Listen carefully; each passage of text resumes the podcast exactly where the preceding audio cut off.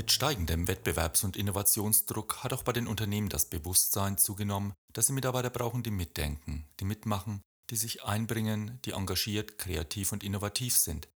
Dieses Bewusstsein ist nicht neu und es war schon immer vorhanden, doch es ist uns durch die einseitige Fixierung auf Shareholder Value und Gewinnmaximierung in den letzten Jahren zunehmend aus dem Fokus geraten.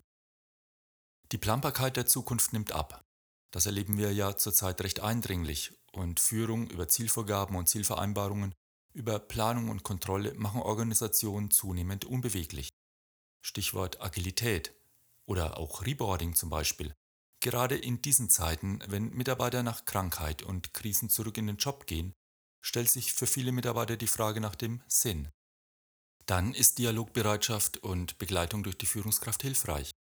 Es lohnt sich also der Frage nachzugehen, was hält Mitarbeiter langfristig motiviert und engagiert, wenn Führungsinstrumente wie Anweisungen, Zielvereinbarungen und Kontrolle zunehmend wegfallen und Eigenverantwortung, Kooperation und Teamarbeit immer wichtiger für den Erfolg werden. Herzlich willkommen zum Podcast Brain Food for Leaders, dein Podcast mit nützlichen und praxiserprobten Impulsen und Anregungen, um einen Schritt näher zu kommen an die beste Version deiner selbst. Mein Name ist immer noch Thomas Beuys und ich arbeite seit über 20 Jahren als Trainer, Coach und Präventologe. Sinn ist eine starke Kraft. Der Mensch hat sich im Lauf der Evolution so entwickelt, dass er als einziges Lebewesen nach dem Warum fragt. Wir wollen die Welt verstehen und somit uns selbst. Wir suchen also Antworten auf die Frage nach dem Warum und somit auf die Frage nach dem Sinn des Lebens. Unabhängig davon, ob wir die Sinnfrage für uns selbst auch beantworten können, doch die Suche nach dem Sinn ist zweckmäßig und auch sinnvoll.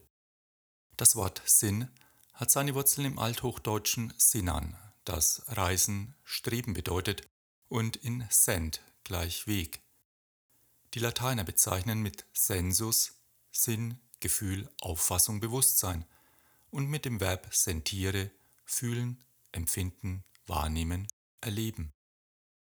Viktor Frankl erlebte von 1905 bis 1997, der Begründer der Logotherapie hat schon früh die These aufgestellt, das Sinnempfinden ist ein Urbedürfnis des Menschen. Wer ein Wofür hat, der kann fast jedes Wie ertragen. Menschen empfinden vor allem dann Sinn, wenn sie sich für Werte entscheiden, die für sie und andere Menschen positiv und lebensfördernd sind. Auch Forschungsergebnisse weisen immer wieder darauf hin, dass auch die Arbeit eine besonders wichtige Sinnquelle ist, und zwar in zweierlei Hinsicht. Zum einen gibt Arbeit Sinn, weil sie zum Beispiel Sicherheit bietet und den Alltag strukturiert. Arbeit ist hier auch Mittel zum Zweck, um Sinn in anderen Lebensbereichen zu verwirklichen, zum Beispiel den Kindern eine gute Ausbildung zu finanzieren. Zum anderen suchen wir auch Sinn in unserer Arbeit, unserem Tun selbst. Wenn wir uns nach Sinn sehnen, diesen tatsächlich finden, wirkt sich das nachweislich positiv auf unsere Leistungsbereitschaft aus. Je mehr Sinn wir empfinden, umso höher ist unser Engagement. Wenn unser Tun im Sinnlosen versiegt, dann wird das Leben trist, trostlos und mühevoll. Die Resilienzforschung bestätigt in vielfältiger Weise, dass Sinn auch ein starker Schutzschild gegen Frust, Stress und Burnout ist. Die Erfahrung von Sinnhaftigkeit in unserem alltäglichen Leben ist für unsere Lebensqualität und unsere körperliche und seelische Gesundheit sehr bedeutsam. Also die Suche nach Sinn und die Vermeidung von Sinnlosigkeit. Professor Rudolf Wimmer schreibt 2008 in seinem Artikel Menschsein in erfolgreichen Organisationen, was heißt eigentlich human sein? Blickt man in die tägliche Wirtschaftsberichterstattung, so könnte man meinen, am erfolgreichsten seien jene Unternehmen, die ihre Entwicklung ausschließlich in den Dienst des Shareholder Value Prinzips stellen. Es ist jedoch ein weit verbreiteter Irrtum dieses Führungskonzeptes, der Erfolg eines Unternehmens beruhe auf der kompromisslosen Instrumentalisierung seiner Beschäftigten zum Zwecke der alleinigen Gewinnmaximierung. Eine solche Grundhaltung entzieht nämlich jeder Organisation auf Dauer die Möglichkeit, für ihr Tun einen tragfähigen Sinn zu stiften. Dieses Unvermögen hat auf sich gesehen fatale Folgen. Wir wissen, dass die Leistungsfähigkeit heutiger Organisationen in einem bislang noch nie dagewesenen Maß davon abhängt, dass es ihnen gelingt, ein engagiertes Mittun und Mitdenken der Beschäftigten zu mobilisieren.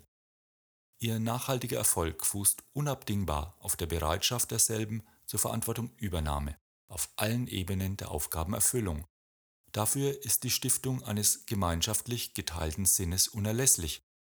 Humansein in Organisation bedeutet deshalb ausreichende Chancen für eine sinnerzeugende Selbstverwirklichung der beteiligten Menschen bereitzuhalten und auf dieser Basis immer wieder von neuem einen fairen Ausgleich zwischen den persönlichen Interessen der Mitglieder und den Überlebenserfordernissen der Organisation zu suchen. Nur so erhalten Organisationen ihre Vitalität und Leistungskraft. Wenn wir also davon sprechen, dass Führung Sinn vermitteln kann, also das Warum in den Mittelpunkt der Führung stellt, dann stellt sich zunächst einmal die Frage, was ist Sinn? Sinn zu empfinden ist das Resultat aus komplizierten psychologischen Abläufen. Wir bewerten, bewusst und unbewusst, rational und emotional, ständig Ereignisse und Erlebnisse, eigenes und fremdes Tun vor dem Hintergrund unserer Werte. Sinn realisieren wir also durch die Verwirklichung unserer wichtigsten Werte. Wer versteht, was ihm in seinem Leben wichtig ist, sich für diese Werte entscheidet und dann in Einklang mit diesen handelt, der empfindet Sinn. Sinn ist demnach also etwas sehr Persönliches und Individuelles wie das Wertemuster, das jemand hat. Sinn ist vielschichtig und vor allem selbst erzeugt. Kein Mensch kann einem anderen Sinn geben. Also auch eine Führungskraft kann ihren Mitarbeiter im engeren Wortsinn keinen Sinn stiften. Was sie tun kann? Sie kann den Mitarbeitern Freiräume eröffnen, in denen sich Sinn entfalten kann, indem sie zum Beispiel mit den Mitarbeitern über den Sinn, den sie im Unternehmen in ihrer Arbeit erleben, redet und das erfordert schon ein hohes Maß an Mut und Vertrauen. Jedoch wissen viele Mitarbeiter und auch Unternehmen gar nicht so genau, wozu sie da sind. Was ist der Daseinszweck unseres Unternehmens? Warum gibt es uns? Der Primärzweck von Unternehmen besteht nie darin, Profit zu erzielen, die Finanzkennzahlen zu realisieren oder die Aktionärsinteressen, Shareholder Value zu befriedigen. Das sind Ergebnisse. Geld als international anerkannter Tauschwert stellt ja ein hartes Faktorenbündel zur Steuerung sozialer Systeme dar. Über die Gehalts- und Gewinnbeteiligungssysteme werden in Unternehmen wesentliche Werte und Führungsimpulse gesetzt. Auch wenn sich Geld weniger als nachhaltiger Motivator eignet, sondern eher als Frustrator wirkt. Viele Mitarbeiter haben das Gefühl, ich werde verglichen mit den Niedrigleistern in meinem Umfeld zu niedrig bezahlt oder mit dem Blick nach oben Verglichen mit den Einkommen da oben fühle ich mich ungerecht niedrig entlohnt. Geld hat einen hohen symbolischen Anerkennungswert für uns. Seine problematische Wirksamkeit als Steuerungsinstrument in Unternehmen steigt in dem Maße, wie der Shareholder Value als Primärsinn von Unternehmen in den Vordergrund rückt.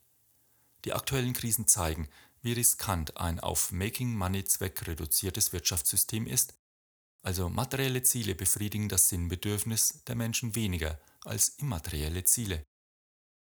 Was kann Sinn im Arbeitsalltag stiften? Zum Beispiel die Bedeutsamkeit der Arbeitsaufgabe. In unserer Arbeit erkennen wir Sinn, wenn wir die Bedeutsamkeit der Arbeit in einem größeren Ganzen erfahren. Eine starke Wirkung ergibt sich, wenn Mitarbeiter die Zusammenhänge ihres Tuns erkennen und direkt erleben, wie andere von ihrer Arbeit profitieren. Deshalb ist es wichtig, wenn ihnen die Zusammenhänge erklärt werden, und sie dann verstehen, was ihnen bisher unverständlich war. Sie sehen und spüren dann einen gewissen Sinn, sie sind weniger irritiert oder entmutigt. Es ist auch hilfreich, wenn Mitarbeiter den Freiraum erhalten und sich ihr Wissen selbst erarbeiten. Eine gute Passung zwischen Aufgabe, Rolle sowie Stärken, Interessen und Ziele des Mitarbeiters erhöht die Wahrscheinlichkeit, dass Mitarbeiter ihre Arbeit als sinnvoll erleben. Zum Beispiel eine Zusammenarbeit, die geprägt ist von Fairness, Kooperation und Solidarität. Menschen sehen sich nach Gemeinschaft, nach Zugehörigkeit und emotionaler Bindung. Unser subjektives Wohlbefinden steigt nachweislich, wenn wir anderen etwas Gutes tun können, wenn unsere Tätigkeiten nicht nur für uns, sondern auch für andere wertvoll und wichtig sind. Wenn wir beispielsweise Kolleginnen und Kollegen helfen, sie unterstützen. Deshalb fördert ein kollegiales Arbeitsumfeld die Wahrscheinlichkeit, dass Mitarbeiter ihre Arbeit als sinnvoll erleben. Wichtig dabei sind Faktoren wie Wertschätzung, Einbeziehung und Beteiligung, Erfahrungen, bei denen sich Menschen geachtet fühlen, bei denen sie akzeptiert und wertgeschätzt werden, werden meist als sinnvoll erlebt. Mitarbeiter müssen natürlich auch das Gefühl haben, dass ihr Tun angemessen entlohnt wird, nicht nur finanziell, sondern auch durch Lob und Anerkennung. Und sie müssen spüren, die Dinge selbst beeinflussen und mitgestalten zu können. Deshalb braucht es Arbeitsformen, die dies ermöglichen und Führungskräfte, die dieses Selbstverständnis in ihrer Führungsarbeit integrieren. Zum Beispiel die Zielorientierung des Unternehmens. Auch die Ausrichtung des Unternehmens spielt für Mitarbeiter eine wichtige Rolle. Welche Werte, Ziele verfolgt das Unternehmen? Wofür steht es? Was ist sein Daseinszweck und leistet das Unternehmen etwas Positives für die Gesellschaft?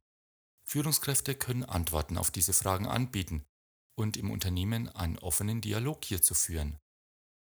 Es ist offensichtlich, dass Sinnerfahrungen für unser Leben, für unsere Lebensqualität sowie für unsere seelische und körperliche Gesundheit sehr bedeutsam sind.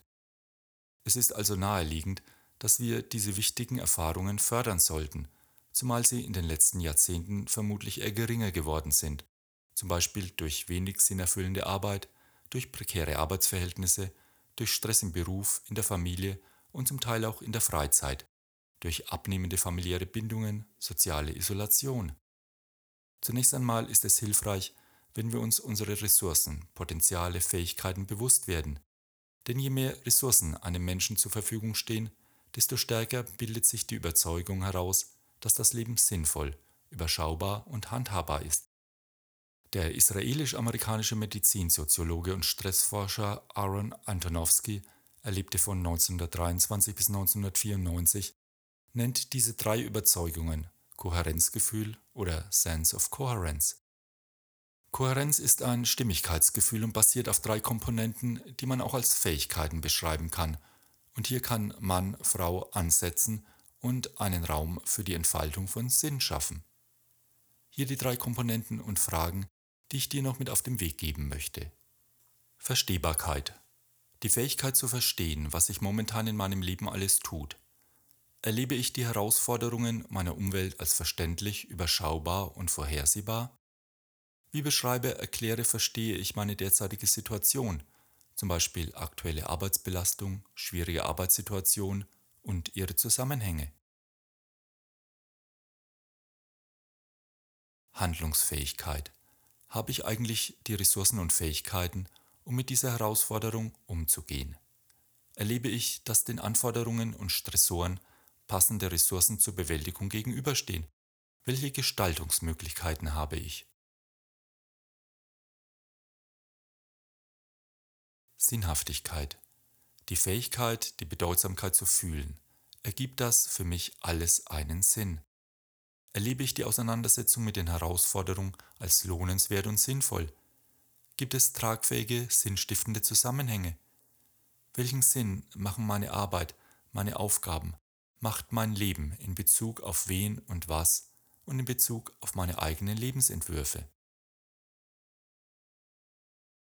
Wie auch immer, wir Menschen suchen immer wieder, mal mehr, mal weniger, nach dem Sinn unseres Lebens.